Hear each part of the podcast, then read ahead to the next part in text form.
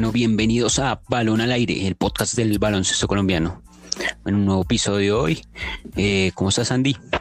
Muy, buen, muy bien, Alejo. ¿Cómo estás tú? ¿Cómo va todo? Muy bien. Bueno, hoy tenemos un invitado especial. Eh, bueno, y le damos la bienvenida al profesor Jaime Ortiz. ¿Cómo te encuentras, Jaime? Bien, buenos días. Buenos días, Andy. Buenos días, Alejandro. Muy bien, muchas gracias por la invitación. Podríamos empezar eh, eh, esta entrevista preguntándote qué piensas del baloncesto nacional, la actualidad, cómo lo ves, victoria importante contra el combinado argentino histórica. Sí, claro. bueno, Colombia ha tenido una evolución importante. Mm, obviamente, pues eh, hay que ver las cosas positivas, las que no son tanto, las que necesitamos mejorar, pero con mucho agrado se ve eh, un avance importante en nuestros jugadores. Obviamente los que están fuera del país pues marcan una pauta siempre eh, esencial. Y, y, bueno, a pesar de que no haya sido el equipo principal de Argentina, pues es algo histórico que hay que tener en cuenta y, habla bien de, eh, sobre todo de las individualidades que, podemos poseer en este momento en nuestro ámbito internacional. Total, coach. Y también la pregunta hacia, usted tiene un pupilo ahí en esta selección o en esta hazaña que tuvieron en las varias ventanas, y es Brian Angola. ¿Cómo ve su evolución en Brian Angola, en lo que usted formó a lo que ve hoy en día? No, Brian es un muchacho supremamente dedicado y, consciente de su trabajo. Desde, desde, desde pequeño que estuvo conmigo, eh, siempre lo demostró y por eso está logrando lo que está logrando. Eh, estoy seguro que, vendrán cosas muchísimas eh, más positivas para él, estoy completamente seguro de ese tema. Eh, he hablado varias ocasiones con él y, sé más o menos cuáles son sus, sus, em, sus expectativas. Obviamente es, es, un, es, un, deportista que también es cabeza de hogar. Eh, conozco a su familia y, y bueno, deportivamente es, es un jugador íntegro, ¿no? Es un jugador integral, es un jugador como lo quisiera tener cualquier, cualquier coach, eh, jugador que puede hacer múltiples posiciones y, que le puede brindar a, un equipo eh, juego desde la defensa y la ofensiva, liderazgo, corazón. Entonces es un jugador integral. Bueno, acordate que jugamos con él, Andy, en alguna oportunidad y fue una experiencia también maravillosa aprovechando eso, quería también tocar hacia ahí. Yo pude militar bajo sus órdenes. Eh, un, entrenador muy estricto, de verdad, muy fuerte, en serio. y, en parte también quería comentarle eso. Yo conozco parte de esa historia, pero quisiera que la gente que no ha podido escuchar o conocer eso, ¿cómo fue el Angola que usted recibió y cómo fue prepararlo? ¿Cómo fue eh, inducirlo en ese baloncesto? Debido a que conocemos de que en Colombia un jugador de 1,90 o un jugador de, sí, más, más de 1,90 de estatura es considerado netamente poste por algunos entrenadores. Y entonces lo, lo encasillan en una posición en la cual no puede desarrollarse y vemos que en Angola fue completamente distinto. Entonces, le sintetizo la pregunta, ¿cómo fue recibir a Brian pequeño y desarrollarle todo ese talento que, que usted pudo identificar? Excelente pregunta, Andy. Sí, tienes toda la razón. Es parte de nuestra formación también como entrenadores, que yo sé que nos hace mucha falta en, el país. El, el, de entender que el jugador de baloncesto es eso, un jugador de baloncesto y debe ser polifuncional. A diferencia de otros deportes, por ejemplo el fútbol, que vas a ser arquero o central o medio. En baloncesto tienes que aprender absolutamente de todo. E, igual con tu cuerpo, tienes que aprender a utilizar ambos hemisferios, ojalá de la misma manera. Brian llega a mis manos a los 14 años. Yo lo conocí en Toro Nacional. Él es de una de un municipio que está a una hora y media de Villavicencio que se llama Villanueva, en Casanare, em, donde han habido también talentos, no solamente Brian, eh, tanto en hombres como en mujeres y lo trajo su papá, que en paz descanse, Hugo Angola, eh, por invitación de un compañero de mi edad, de mi categoría, de los mayorcitos que lo vio jugando en Yopal. Y mm, bueno, Brian vino cuando yo lo vi, pues obviamente ya sabía quién era, era un jugador que pues estaba muy delgado y pero era un jugador que tenía unas condiciones innatas muy bonitas, entonces empezamos a trabajar con él pero inicialmente empezó a venir como cada ocho días y como a la tercera semana le dije al papá que no, que pues casi no servía porque si queríamos verlo y proyectarlo de una manera diferente debía estar a full time conmigo. tomaron la decisión, eh, hicimos los arreglos aquí en Villavicencio y empezamos a trabajar con él. Y sí, tú tienes toda la razón, era un jugador que pues que participaba, que jugaba en la posición interno y automáticamente yo le dije, no, eh, yo tengo de pronto una visión un poquito más amplia, eh, sobre todo eh, que siempre veo al jugador no para el ámbito ni siquiera local, regional ni nacional, sino que trato de ver al jugador de una vez como un jugador, cómo lo podríamos proyectar a nivel internacional. Entonces le dije, no, no tiene las capacidades para jugar en la posición, en una posición perimetral y empezamos a trabajar con todo lo que tenía que ver con el mejoramiento del tiro, de los movimientos del footwork de los pies. Eh, o sea que usted recibió, usted recibió Angola, qué pena le interrumpo, coach. O sea, usted recibió Angola ya avanzado y, o sea, ya trabajando sobre el post. Sí, claro, Angola ya había, ya participado porque era un jugador destacado, ya había participado tal vez en uno o dos nacionales con Casanare. Eh, y era su jugadorcito destacado, llamémoslo así, era un jugador que se notaba por encima de los demás, se notaba con ellos.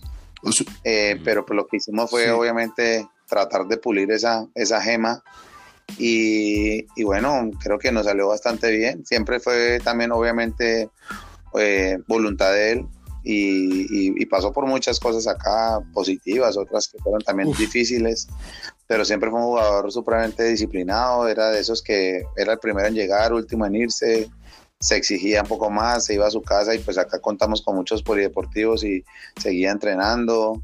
Eh, bueno, y lo que hicimos fue eh, promocionarlo hasta, hasta, bueno, hasta cuando hubo la oportunidad ya de, de, que pudiera estar en una selección Colombia. Hicimos un proceso muy bonito, la verdad, eh, con ellos y, y bueno, hasta donde me acuerdo ha sido el último equipo colombiano que clasificó a un premundial y tuvimos la oportunidad de estar en esa selección en el, el año 2011, ya hace muchísimo tiempo, que fue tal vez una generación de verdad muy importante que le perdimos el rastro. A esa generación de esa selección Colombia le perdimos el rastro y, son los que, bueno, a excepción de Brian y a excepción de, de Tony, eh, ese, ese, otro pool de jugadores debía estar en este momento participando en Selección Colombia también un Manuel Moreno, por ejemplo, también. un, Andrés, un Andrés Mosquera, Bemba, eh, un Jefferson Ocoró, un, un Cheo, un Cheo, que era, en, era un jugador de 2-11. Miren, me acuerdo, me acuerdo eh, de un par de anécdotas muy bonitas y uno. Tranquilo, coach. Tranquilo. Uno, eh, estando en Cúcuta, mmm, bueno, históricamente no sé qué, qué tanta puede ser la medida, pero después de Brasil, el equipo con mayor talla era Colombia. Brasil era absolutamente inmenso, como siempre, pero estamos por encima de Uruguay, estamos por encima de Argentina. Es más, ganamos la medalla de bronce contra Uruguay con jugadores que están ahorita en súper primer nivel, eh, eh, como eh, Luciano, se me escapa el apellido, Parodi, que juega en Brasil. Bueno, tuvimos la oportunidad de, jugar contra Argentina y, el jugador MVP del torneo fue alguien llamado por ahí Gabriel Deck, que ustedes saben quién es, milita en el Real Madrid. entonces, bueno, fue una experiencia maravillosa y, tuvimos un Brian Angola monstruoso que, tuvimos la verdad un gran grupo que, le duele a uno no, no ver más cosas a nivel de pronto selección Colombia con esos muchachos. Tal cual. Y, y vuelvo y digo, usted como seleccionador, ¿no? o sea, como head coach del equipo, entonces algo que también vale la pena resaltar y también tener en cuenta, porque entrenadores como usted, vale la pena que la federación y que pues también la organización en general del baloncesto en el país considere, porque es un baluarte todo su conocimiento y su trabajo, ¿no, Alejandro? Sí, yo quisiera preguntarle a Jaime Ortiz en cuanto a Angola, en cuál momento se da usted cuenta de Angola, qué tiene para llegar y qué tiene para, para dedicarse a esto en el exterior, en Estados Unidos. Angola siempre tuvo una sensibilidad grandísima para el aprendizaje. Eh, pues los seres humanos tenemos diferentes tipos de inteligencias y su inteligencia comunicativa, eh, su inteligencia de, percepción es muy buena y él rápidamente se adaptó a lo que yo hacía. Siempre fue un jugador ofensivo, siempre fue un jugador que, que anotaba muchos puntos Entonces, ah, siempre lo vimos como un líder. Y no solamente eso, siempre fue un líder, ¿no? Siempre fue un líder para, para, para, para, para, los equipos en los, que, en los que estuvo. No le importaba si estábamos arriba, si estábamos abajo, siempre fue eh, un líder. Y, y, esa capacidad de adaptación que, que él siempre demostró, pues eh, le da un, un plus importante para el tema Estados Unidos. A mí en realidad me preocupaba, y yo se lo he dicho varias veces a él, eh, molestándolo, me preocupaba el tema del el tema del idioma. El tema del idioma, porque eh, casi que no sabía decir ni yes. pero me sorprendió ya viéndolo en una entrevista en North Idaho, una entrevista como de 20 minutos y el hombre súper desenvuelto, entonces dije, bueno, eh, ya desarrolló sus habilidades yo me acuerdo de haber recibido una llamada los primeros días que estaba en Henderson y me llamó llorando, eh, coach, me dejan jugar 10 segundos, le dije, no importa, manténgase, que va a llegar su oportunidad. No, me dejan jugar 30, ah, bueno, me dejaron jugar un minuto, ah, bueno, me dejaron jugar 10 minutos, le dije, sí, tranquilo, haga lo que usted sabe hacer y seguramente va a llegar él. A, a mí me tuvo, a mí me hizo una llamada de esas, pero fue a quejarse de tanto entrenamiento. Le dije yo, ah, bueno, te quejabas al principio de tanto que no te daban el tiempo y ahora que te lo dan te estás quejando. Pero bueno, es una historia bien bacana y bien bonita de lo que... Sí, Brian, tiene, una, tiene, una, tiene una virtud gigante que de pronto la gente, mucha gente no conoce y es su don de ser humano, ¿no? Es un ser humano... muy bonito que le ha tocado pasar por unas historias difíciles, muy difíciles, pero es un tipo que yo siempre he dicho que él, él sabe cuál es su herramienta y está aferrado a esa herramienta de vida. Eh, ya de aquí en adelante cuando él sale, pues bueno, ya es un hombre y ya tiene que aprender a tomar decisiones eh, más trascendentales, pero estoy seguro que lo, que lo va a hacer bien. Hay mucha gente, muchísima gente que lo quiere a él, que le ha querido ayudar también, aparte de lo deportivo, y que, que seguramente, pues, eh, bueno, va a tener una vida eh, deportiva interesante. Ojalá esperemos que por lo menos, por lo menos en un alto nivel, por lo menos unos 10 años más, y que logre capitalizar eso para, para su vida futura precisamente hoy está de cumpleaños Brian, así que seguramente nos escucharán en unos días, entonces ahí le deseamos un muy feliz cumpleaños a Brian Angola. Así es, él cumple con el, con el aniversario de, de nuestra ciudad, con Villavicencio. Ah, bueno, algo increíble también y de curioso porque él jugó, militó ahí. Yo lo conocí incluso la primera vez fue, él me hizo jugar, el profe Jaime me mandó a llamar con Carlos Varela y yo no dije, no, yo que voy a volver a jugar eh, eh, baloncesto, yo no quería volver a jugar. Y Angola fue el que me llamó y me dijo que volviera y fuera. Y cuando lo vi, dije yo, un jugador tan grande siendo armador de verdad y de verdad que cuando el profe me dice, póngase usted al alero y déjelo tranquilo, eh, impresionado completamente. Casi que me detengo en el partido a aplaudirle, porque de verdad, increíble la capacidad atlética. me acuerdo que estábamos jugando un sub-20, él tenía apenas 16. sí, tenía apenas 16. fue, una experiencia muy bonita. Bueno, y Sí, señor. Y continuando por el tema del baloncesto, entonces hacia allá, hacia Villavicencio, ¿qué, qué, observa usted actualmente que esté relaciendo? He visto varios clubes que han salido, han estado en presencia en torneos nacionales. ¿Qué opina usted del baloncesto en el llano y en Villavicencio? ¿Cómo está eso? ¿Qué futuro Brian Angola, por así decirlo, podemos esperar o ver? Bueno, nosotros eh, aquí en Villavicencio hay una hay un auge bastante grande con, con, con, el tema deportivo y con el tema del baloncesto ha crecido, sí. Eh, de pronto no como uno quisiera, un poquito más ordenado, pero sí ha crecido. Eh, hay una expectativa muy grande y, en este momento pues los, los papás y los niños y las niñas están ávidos de, deporte, ¿no? Y este pues es un deporte que, en cierta forma eh, es seguro, es un deporte que se, que se realiza en espacios cerrados, que tiene cierta seguridad, entonces eso atrae mucho. La otra ventaja que tenemos en Villavicencio es que contamos con, una cantidad de polideportivos cubiertos eh, que a nivel per cápita está entre los más, eh, más conglomerados del mundo. Nosotros tenemos para nuestra ciudad 168 polideportivos cubiertos que abarcan todos los, todos los, todos los barrios de la ciudad y todos los colegios públicos. Entonces, en, cualquier barrio de Villavicencio encuentras una, una, una cancha cubierta. Hay, hay, hay, hay barrios en los que encuentras cinco o seis canchas en el mismo barrio. Eh, y eso ha permitido que se desarrollen de manera más fácil pues eh, clubes, clubes y escuelas, ¿no? Porque no todos pertenecen al, al Sistema Nacional del Deporte, ya eso son decisiones propias. Eh, pero sí, sí, se avanza bastante. Mm, mal contados en Villavicencio hay aproximadamente 11 escuelas y clubes trabajando, pues en una ciudad que es pequeña y, y en los municipios cercanos también. Tenemos un muy buen auge en Acacias, que está apenas a 30 minutos, en San Martín, en Cubarral, en Cumaral, en Restrepo, eh, en el mismo Puerto Gaitán. Y, eso pues nos ha dado, nos ha dado cierta eh, posibilidades de mantenernos en el, en el ámbito nacional ya a nivel federado. Obviamente a nivel de clubes pues puedes participar, dependiendo del que quieras participar, puedes participar, pero eh, a nivel federado pues es, más complicado y nos, nos, ha permitido, nos ha permitido estar eh, presentes en ese ámbito. Mm, de otros, Brian Angola, sabes que el deporte es un el deporte es un deporte, perdón, el baloncesto es un deporte competitivo y los deportes competitivos, pues, son muchos los llamados y, pocos los, los escogidos, pero ya hemos eh, exportado no a Estados Unidos, pero sí a otras partes, a España, a México, hemos exportado jugadores.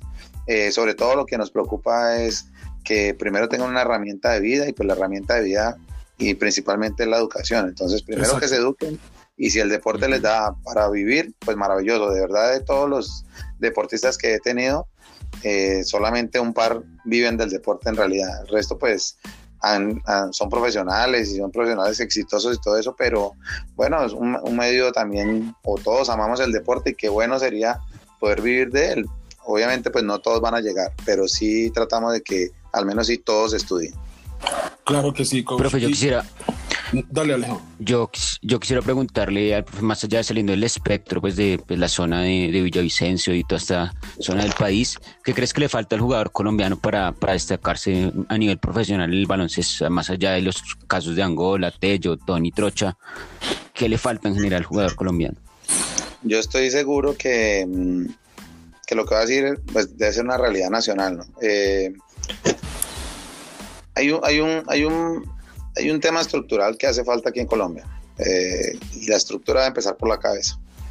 Eh, nosotros debemos tener eh, planes y programas más acordes a, a, nivel internacional. El tema que sucede aquí en Colombia, desde mi punto de vista, es que somos entrenadores que buscamos únicamente el triunfo parcial o el triunfo inmediato. Entonces, como empezó la, la entrevista a Andy diciendo que, mm, que los especializan desde pequeños, sí, eso pasa. Y eso pasa porque sufrimos de triunfalismo. Entonces, preferimos ganarme el torneo aquí de la esquina del barrio, eh, pero no me importa si el niño lanza bien, dribla bien, pasa bien, entiende el juego, pero gana. Exacto. Entonces sufrimos de, de, ganas de llenarnos de copas y eso pues no, no termina haciendo nada. Eh, yo tengo la oportunidad de estar fuera del país y veo unas estructuras totalmente diferentes. Pero el tema pasa inicialmente eh, por el tema de la enseñanza de los fundamentos, eh, que se nos ha olvidado. Si tú ves y analizas en este momento la, la, la radiografía nacional, eh, piensa y pregúntate cuántos armadores de primer nivel existen en Colombia. Fuera de los que conoces normalmente, de Hansel Atencia, de, de Gianluca Bacci, uh, bueno, eh, de pronto Simón Granados, y empieza a contar cuántos armadores colombianos de verdad tenemos. Yo tuve la posibilidad de tener a Romario Roque, es un gran jugador, un caballo, como decimos en básquet, pero para mí es más un 2 que un 1, y por eso de pronto no ha tenido tanta oportunidad en la selección Colombia. Eh, pero será una, una, ficha importante. Pero piensa cuántos aleros, cuántos armadores tenemos. Piensa cuántos aleros tripleros en Colombia existen fuera de, porque una persona que yo eh, admiro y respeto mucho, eh, pero fuera de, de, Stalin Ortiz, que ha sido encestador toda la vida. Fuera de Stalin Ortiz, de Brian Angola, ¿y cuáles son los tripleros que nos quedan? Entonces, y, y, si vamos a ver la siguiente posición, porque en baloncesto hay tres posiciones básicas, el base, los aleros y los internos. Y si vamos a ver nuestros internos, ¿puedes decirme cuáles son los internos colombianos que tiran la pelota de tres? Y saca Tello, y saca Trocha. ¿Por qué les va a ellos bien a nivel internacional? Porque tienen otras condiciones técnicas. Exacto. son jugadores que son capaces de jugar en la posición 3 y 4. Tony jamás fue un 5 Siempre fue un 3-4. Nunca es, no, ha sido un jugador que se caracterice por jugar de espalda al canasto. Lo puede hacer, pero no es su, no es su fuerte. Es un jugador muy inteligente. Es un jugador muy inteligente que ha tenido la posibilidad de dirigirlo a nivel profesional y, a nivel federal más que él es muy inteligente con el peso, ¿no? Con el peso de su cuerpo, sabe utilizarlo muy bien. Y un jugador, o sea, con su contextura y su movilidad, jugando de espalda al aro, no es que reste, pero para mí, sinceramente, su, su, su habilidad o su capacidad mermaría demasiado. Entonces, creo que muy acertado eso que Tony es un jugador que juega de frente al aro del perímetro. Sí, y mira lo que hace en Boca Juniors, no juega de espalda juega de frente y toma su tiro, pasa muy bien la pelota, lo que te digo, muy inteligente. Entonces, hay que empezar a evaluar qué pasa en todos esos estadios, ¿no? Y, pasa por el tema, por el tema de lo que yo creo, que es el triunfalismo inmediato y, el tema del fundamento técnico, ¿no? Ya ahí viene otra cantidad de cosas, que puede ser la comprensión del juego, una cantidad de cosas que se podría mejorar, pero el tema hay que comenzar desde la base. Entonces, si no tenemos si no tenemos quien nos reemplace a un, a un Hansen, a, un Tello, a un Tony, a un Angola, pues nos empezamos a complicar. Y, si nosotros vemos las convocatorias de otros países y vemos la eh, simplemente cómo juegan otros países, no estoy hablando de Argentina y Brasil que están, estamos años luz de ellos, la verdad, de sus equipos principales estamos años luz, pero sí, sí podríamos pensar en un, eh, ni siquiera Uruguay, Mm, y casi, mm, casi ni Venezuela. Pero si empezamos a ver como un Chile, eh, bueno, ¿qué pasa? Chile es un equipo que ya tiene una estructura, que a pesar de que le ganamos, y bueno, y eso, pero ya tiene una estructura, sus jugadores grandes salen a lanzar, juegan de espalda, juegan de frente, el juego de ellos es fluido. Y bueno, yo, yo, yo sé que, aquí les toca muy duro a profe Tomás, a profe Guillermo, porque las, las concentraciones son paupérrimas, son mínimas, son pequeñitas. Eh, yo estaba en concentraciones en las que a veces no tienen ni siquiera uniformidad, no está ni siquiera el kinesiólogo. Eh, nada, yo he visto los equipos como llegan los staff y los staff son, son un equipo aparte del equipo, son 11 personas que también están detrás de los 12 jugadores. Entonces, eh, son muchas cosas que, que, la verdad nos hace falta en nuestro país que, no, no es tan complicado organizarlo. O sea, yo, yo a veces me pregunto, ¿por qué no se puede sentar en el mismo banquillo Guillermo, Tomás? Bueno, ahorita sumaron a, Raúl Pavón, que es un gran amigo, es un muchacho muy inteligente.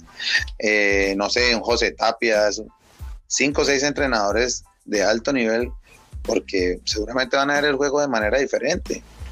Y, pueden aportarle y quitarnos esa, esa, esa, esa vestidura de, del egoísmo, del ego, y, poder simplemente aportarle al país. Yo he visto sentado, ahorita está dirigiendo, bueno, el coach de Argentina, que no me acuerdo, creo que es el entrenador de obras, y detrás de él estaba Silvio Santander.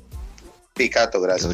Y detrás de él estaba Silvio Santander, Carlos Duró. Yo digo, de por Dios, son entrenadores de super primer nivel que no tienen problema de aportarle a su selección. Entonces, eh, yo, veo... Tiene mucha razón el profe y qué interesante esa, esa, esa pregunta, ¿no? Esa cuestión está interesante, o sea, ¿por qué no sentar a un equipo eh, eh, interdisciplinario y serio de varios entrenadores, donde si bien hay una cabeza, pues los demás simplemente están aportando, no se trata de que por ser la cabeza, digamos un nombre X, no sé, Guillermo Moreno, entonces yo por ser Andy García, entonces estoy por debajo de mi conocimiento y demás, no, estoy aportándole al país y demás que de verdad creo que es una, una eh, un dato que no se había tocado o nadie lo había dicho, la verdad. No, de hecho, no solo lo hace Argentina, también lo hace Venezuela con Fernando Duro, el asistente técnico en muchos años fue Bernardo Murphy, que es el de obras, y el Caco Solórzano, o sea, son personas que se involucran con, con, personas que saben a su alrededor. Claro, porque es que la visión de los otros puede ser diferente. Cuando tú estás como coach parado en la línea, estás viendo unas cosas, pero cuando estás sentado como asistente, puedes tener la tranquilidad de ver el juego de otra manera. Y ese es el aporte, ese es el aporte que los asistentes deben hacer al head coach. Ese es el aporte. ¿Cuántas veces has visto a, bueno, ahorita por ejemplo el caso de, de, Brooklyn? Y tienen sentado a Anthony, lo tienen sentado como asistente coach eh, de Steve Nash es jugador de él. Claro, y que ha tenido toda la experiencia del mundo y, pasa en, miles de estadios. Entonces yo tengo también la posibilidad de, trabajar directamente con Fernando Duro, sé las capacidades que tienen ellos y cuánto tiempo fue Fernando asistente de Rubén Mañano. Y han tenido inconvenientes, no, esto trabajaron en Brasil también y son son entrenadores de súper primer nivel con una medalla de oro colgada en, el pecho. Entonces, eh, yo vuelvo y lo digo, es, es, un tema estructural. Ah, mira, muchas veces yo diría, me puedo ir a una selección, no necesito ni siquiera que me paguen, ni que me pongan nada, por el simplemente hecho de, de sentarme a trabajar, a escuchar, a ver cómo se planifica eh, un, una ventana o cómo se planifica un partido, pues eso ya es ganancia. Nosotros aquí en Colombia estoy no sé si de pronto en Medellín o de pronto en Cali ya están utilizando la tecnología del software de asistente y, eso es algo que se necesita en el país, son inversiones obligatorias que lo tienen los clubes en aquí nomás en Venezuela, con lo que maneja a nivel mundo. Nosotros debemos intentar ponernos a la, a la, a la par del primer mundo porque si no vamos a, que, a seguir manteniéndonos atrasados. Yo sé que ustedes muchas veces han escuchado que Colombia, impresionante, qué capacidad atlética, qué despliegue, qué es. Nosotros tenemos dos costas impresionantes. O sea, yo me quedé aterrado ahorita en el, en el U16 que tuvimos la oportunidad de jugar la final. Eh, bueno, perdimos la final contra Valle. Ver niños de 15 años, eh, un niño de Atlántico de 15 años, eh, tal vez es más grande que Chiquillo. Digo, tenemos ¿Tenemos material humano? Lo tenemos. Y no era el único. O sea, habían fácilmente en el torneo hubo 12, 13 muchachos por arriba de los dos metros de 15 y 16 años. O sea que sí tenemos material. ¿Qué necesitamos? Sí. Enseñarles. Enseñarles. Venga, no se pare solamente al poste. Mijo, usted tiene que aprender a driblar, tiene que aprender a pasar, tiene que comprender que si usted hace un pase y genera un corte, ¿para dónde tiene que moverse? O sea, miles de cosas, pero solamente nos paramos a ver, venga, recoja el rebote, pase la pelota, si está cerquita, métala, si no, no la tire. No, y entonces. Exacto. Entonces, si ustedes ven, por ejemplo, el baloncesto para mí a nivel mundo evolucionó por los grandes. ¿Y por qué por los grandes? Para mí el baloncesto más importante y de enseñanza FIBA está en Europa y está en Serbia toda esa parte mecánica. Los mejores lanzadores. Ah, bueno. Ah, bueno. ¿Y son de qué talla? ¿O cuánto mide Christoph Porzingis? 2.21 y juega la Dos metros en la... Sí, señor. Entonces, ¿qué pasó con ellos? Cuando ellos se dieron cuenta que de pronto atléticamente no eran tan fuertes como los norteamericanos, salieron a sumar de tres. Y a sumar de tres. Y son los que se están ganando ahorita el dinero un Jokic, tal cual, un Porzingis, un, un, maravilloso Luka Doncic que lo conozco desde los 15 años y siempre ha sido bueno, hay una cantidad de bueno, si nos podemos hablar de jugadores europeos, hay una cantidad, está inundado la, la NBA, pero cuando nuestros jugadores colombianos tienen la oportunidad de llegar a Estados Unidos, el jugador, el, el entrenador norteamericano, el universitario, escuela, el poste es el poste. Y es el que baja el rebote y es el fuerte y punto. Acabaron de ver anoche la, la final de Baylor y, y, Gonzaga. ¿Y cuál era el sí. ¿Habían tripleros grandes? Ninguno, ahí adentro. Entonces a nuestro jugador colombiano que se va para allá, no va a aprender a lanzar afuera, porque no lo van a poner a eso, ni le van a dar la oportunidad. Vea, yo quiero mucho y, y porque ha sido pupilo mío, Freddy Asprilla Blanco, que para mí es uno de los mejores internos del país en la, en la posición 4-5, moviendo los pies pero Freddy no lo puede alejar cuatro metros del canasto porque sé que no me va a tomar un tiro. Es verdad. Entonces es un jugador netamente interno. Y ahí nosotros empezamos a tener falencias. Falencias cuando tengo que salir a competir a nivel internacional. Porque te encuentras con un eh, Lucas Mariano que tira la pelota, con un Rafael que tira la pelota, eh, con todos los jugadores extranjeros grandes salen a tirar la pelota. Hay muy poquitos que juegan en una posición más cercana al tablero, una tilapazos, bueno, no sé, otros, pero la mayoría, mira a Islas de, de, Chile, jugador de casi 2-11 sale a tirar la pelota. O sea, nosotros tenemos que ir llevando a los jugadores hacia esa, hacia esa realidad internacional hacia esa realidad. Exacto. Hacia, y, es, y es simplemente el trabajar, porque, porque antes esos jugadores que ahora ven la necesidad, los mismos norteamericanos que ven la necesidad, pues tienen que salir. Un Brook López, él sabe que no tiene tantas condiciones, sale y puede tomar sus tiros, y eso lo, los mantiene, a pesar de su estatura, los mantiene ganándose el dinero. Tal cual, y a, y a, veces hasta de la edad también, coach. coach yo quería entrar al tema también de irle preguntando acerca de su club, que usted nos comente un poco acerca del club que no sé si está apenas formándose o acerca de eso para conocer un poco más eh, de, ese tema. Claro, genial. Bueno, eh, mi club se llama Team Cantera Basket. Eh, fue una iniciativa propia y la cual lo compartí con algunos padres de familia. Y bueno, arrancamos ya hace un año largo. Eh, por temas, obviamente que todos conocemos de pandemia, pues hubo que parar y demás. Mm, pero supremamente contento, la verdad, eh, es un club eh, desarrollador en el que pretendemos enseñar lo mejor posible a los deportistas y, que el baloncesto sea una herramienta para, para poder lograr más cosas en su vida. tenemos categorías desde los 5 hasta los 20 años, niños y niñas. Este año ya tenemos grupo de niñas, estamos muy contentos. Acabamos de, competir en la, en la ciudad de Melgar, nos fue bastante bien. Y no, pues supremamente contento de, todo este proceso. Eh, yo la verdad no había tenido club alguna vez, pero eh, fue muy poco tiempo. Pero estoy supremamente contento con lo que está pasando con, con Cantera aquí en el Meta. Así es, profe. Eh, ah, en, las últimas semanas se ha rumoreado como que podría llegar a ser el, el nuevo entrenador de, Llaneros. ¿Es esto así verdad o todavía estás a la expectativa? Bueno, uh, eso es un tema bastante complejo. Eh, yo tuve algún acercamiento con las directivas de Llaneros porque pues mi interés siempre ha sido aportar, ¿no?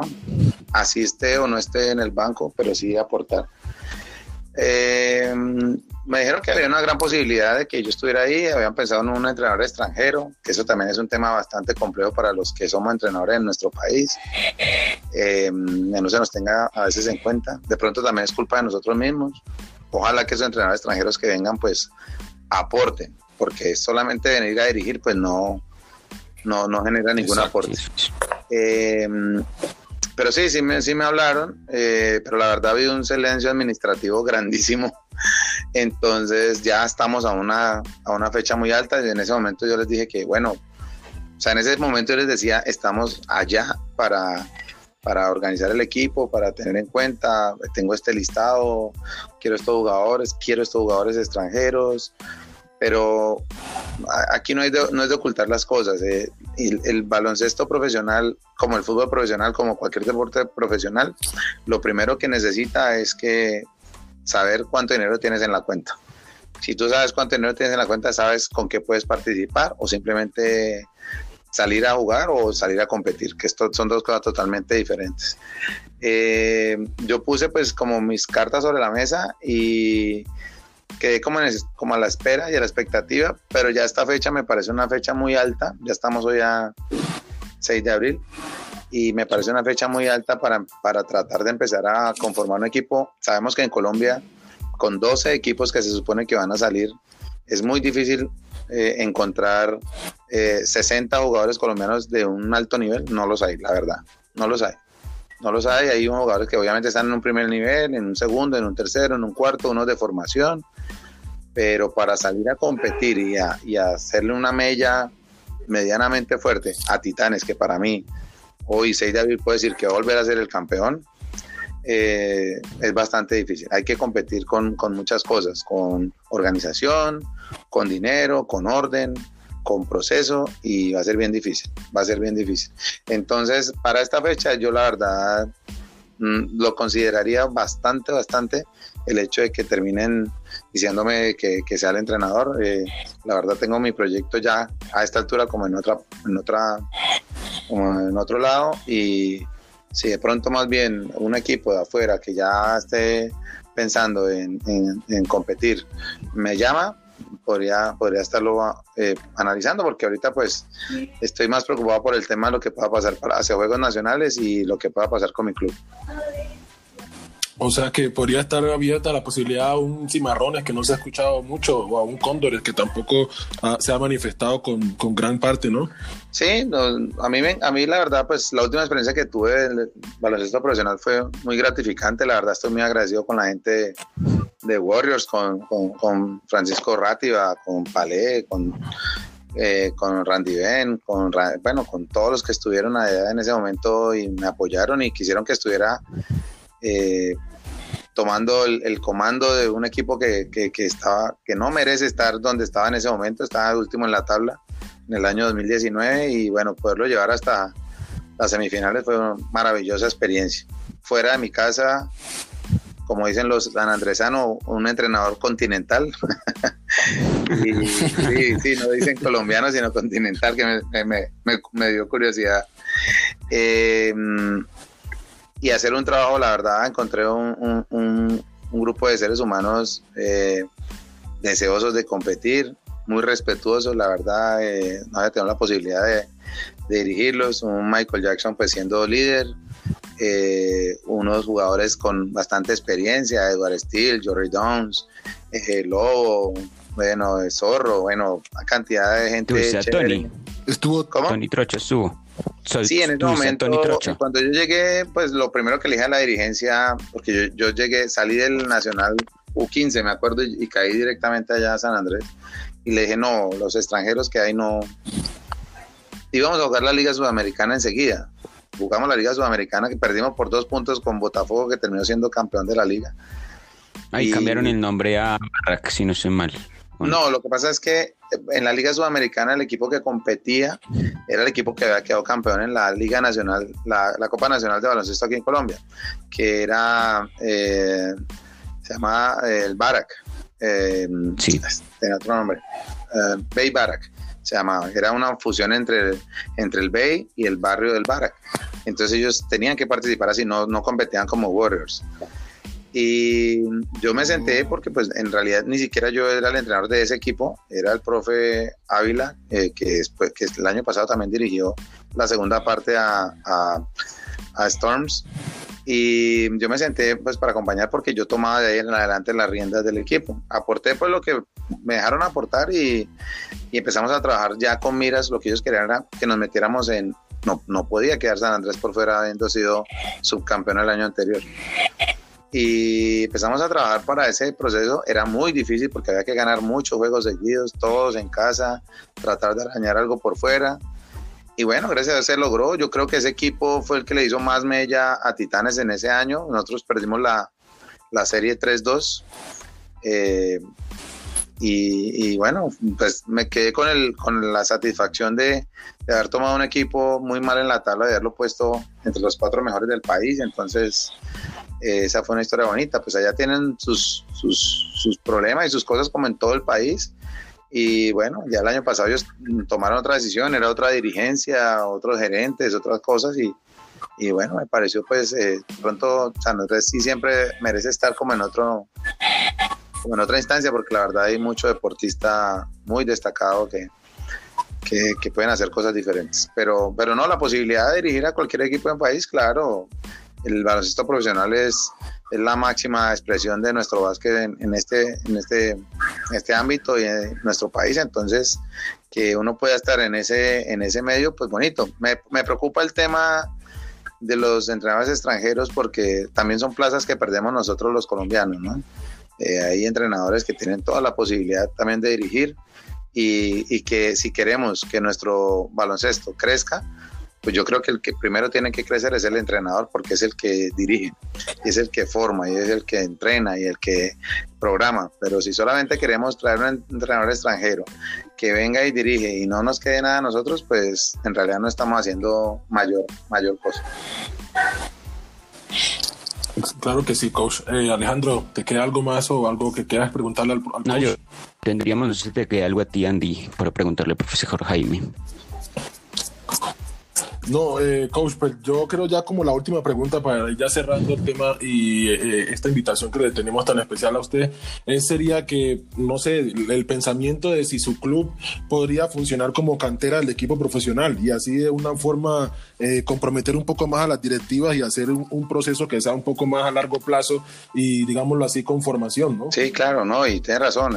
La idea la idea mía, no solamente con, con, el Team Cantera, sino con todos los deportistas que han pasado por mis manos. Obviamente es poder nutrir más adelante universidades, poder nutrir equipos profesionales. Bueno, aquí hemos tenido jugadores como Federico Machado, como Fabián Machado, como eh, Manuel Andrés Peña, Alejandro Martínez, que obviamente pues tienen la posibilidad y han tenido la posibilidad de militar en otros eh, clubes y equipos. Entonces, bueno, no sé si se acuerdan, pero la última etapa formativa de Soren de Luque también fue acá en Villavicencio.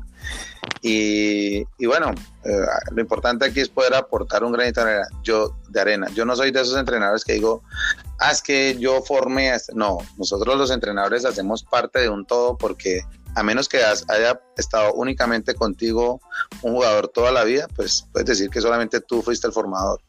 Nosotros somos una parte dentro del proceso de ellos y para mí es genial que ellos tengan la posibilidad de estar con muchísimos entrenadores porque de todos tiene que extractar lo bueno y lo malo también, lo que debe hacer y de pronto lo que no debería hacer como jugador o como, o como deportista. Entonces, nada, somos, somos, somos el medio para que ellos puedan lograr otras cosas y, poder aportarle al país, es lo más importante. Me encanta ver, tengo los partidos grabados, me encanta ver a un Colombia jugando, me encanta ver a, nuestros deportistas compitiendo a nivel internacional, eso es maravilloso. Ojalá se tengan en cuenta y hubiese un programa en el que se buscaran esos jugadores colombianos que tienen, que tienen raíces, eh, de pronto no son nacidos en Colombia, pero tienen sus raíces en nuestro país, que es lo que hacen pues, los, pues, todo el mundo y por ahí además, por ahí Angola me había hablado de, un par de chicos eh, y vemos otros jugadores, este muchachito que juega en, en el Barcelona, que creo que ya jugó por España y también hijo de padres colombianos.